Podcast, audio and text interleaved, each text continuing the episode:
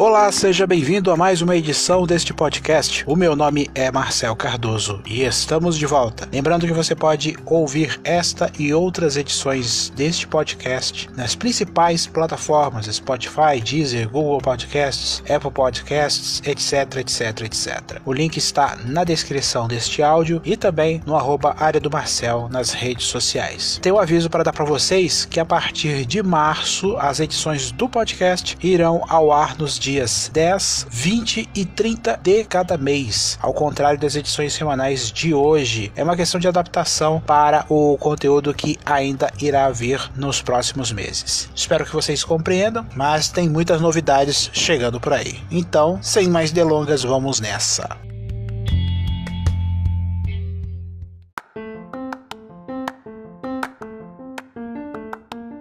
A Air Italy, segunda maior companhia aérea da Itália, irá deixar de operar no próximo dia 25 deste mês. O anúncio foi feito na última terça-feira. Dos dias 11 a 25 de fevereiro, todos os voos vão passar a ser operados por outras companhias, nos horários previstos. Porém, quem adquiriu passagens para depois do dia 25 de fevereiro será ressarcido ou receberá compensação em outros voos. A Air Italy é controlada pela Alizarda e pela Qatar Airways, que decidiram liquidar a companhia ainda neste mês. A gente já viu esse capítulo antes. A Air Italy, que já operou aqui no Brasil com outro nome em voos para o Nordeste, é a primeira companhia aérea a fechar suas portas em 2020. Vamos ver o que, que vai acontecer aí daqui para frente. A Azul Linhas Aéreas irá voltar a operar sua frota de ATR 72600 no aeroporto Santos Dumont, no Rio de Janeiro, no próximo dia 30 de março, com seus voos para Campos dos Goitacazes, Macaé e Ribeirão Preto. A decisão vem depois que a Passaredo, em parceria com a Gol, começou a operar voos do Rio de Janeiro, do Aeroporto Internacional do Galeão, onde estavam toda a frota de ATRs da Azul, para Macaé e vice-versa. Macaé tem sido um destino bastante procurado por passageiros depois que a pista do aeroporto foi ampliada para receber aeronaves deste modelo e até porque a Macaé Airport, possível novo nome da concessionária do aeroporto de Macaé, que vai ser gerida também pela mesma concessionária do aeroporto de Vitória, assumir a administração do aeroporto. É, Macaé é uma das bases da Petrobras, onde fica a maior parte da concentração de helicópteros que partem para as plataformas de petróleo da estatal. É aguardar para ver aí. É mais uma jogada típica do mercado. A Uber anunciou na última segunda-feira uma nova ferramenta para o seu aplicativo que possibilitará gravar em áudio conversas que acontecem durante corridas no aplicativo. Isso não vai dar certo a chamada de U-Audio ou U-Audio, o recurso de gravação por meio do aplicativo estará disponível inicialmente em Salvador, Campo Grande, São Luís, Sorocaba e Uberlândia. Ah, por que será, né? Cidade do Uber, né?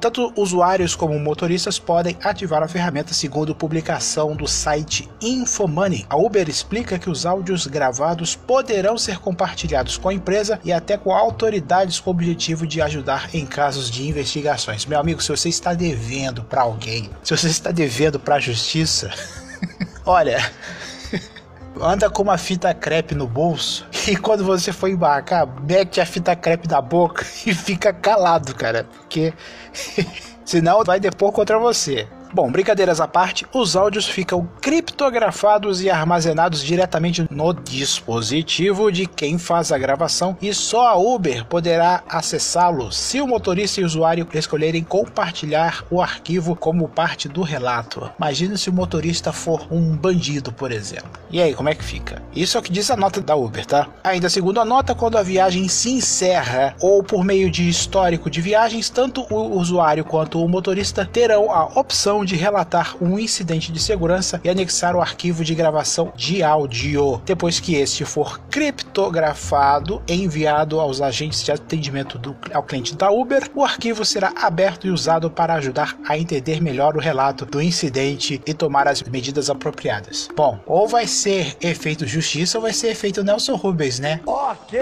ok. Tomar banho. Em algumas situações, uma gravação pode ser utilizada para apoiar os responsáveis pelo pelo atendimento de desativação do motorista ou usuário de acordo com o código de conduta do aplicativo. A Uber explicou que os usuários e motoristas receberão avisos de que estão sujeitos à gravação de áudio. Tipo no telemarketing, né? Essa ligação será gravada e poderá ser solicitada pelo usuário. Ah, somente a Uber terá a chave para descriptografar o arquivo e isto somente pode ser feito após a denúncia com o envio do áudio, explica a empresa, que também anunciou uma série de iniciativas para a segurança este ano, como também a IU Ajuda, que potencializa o poder do GPS coitado do Waze, e de outros sensores no smartphone, haja bateria. Nesse caso, a Uber pode identificar e sinalizar eventos raros, como uma parada longa e não prevista na rota. Tipo, uh, um arrastão na linha vermelha ou um tiroteio na Avenida Brasil.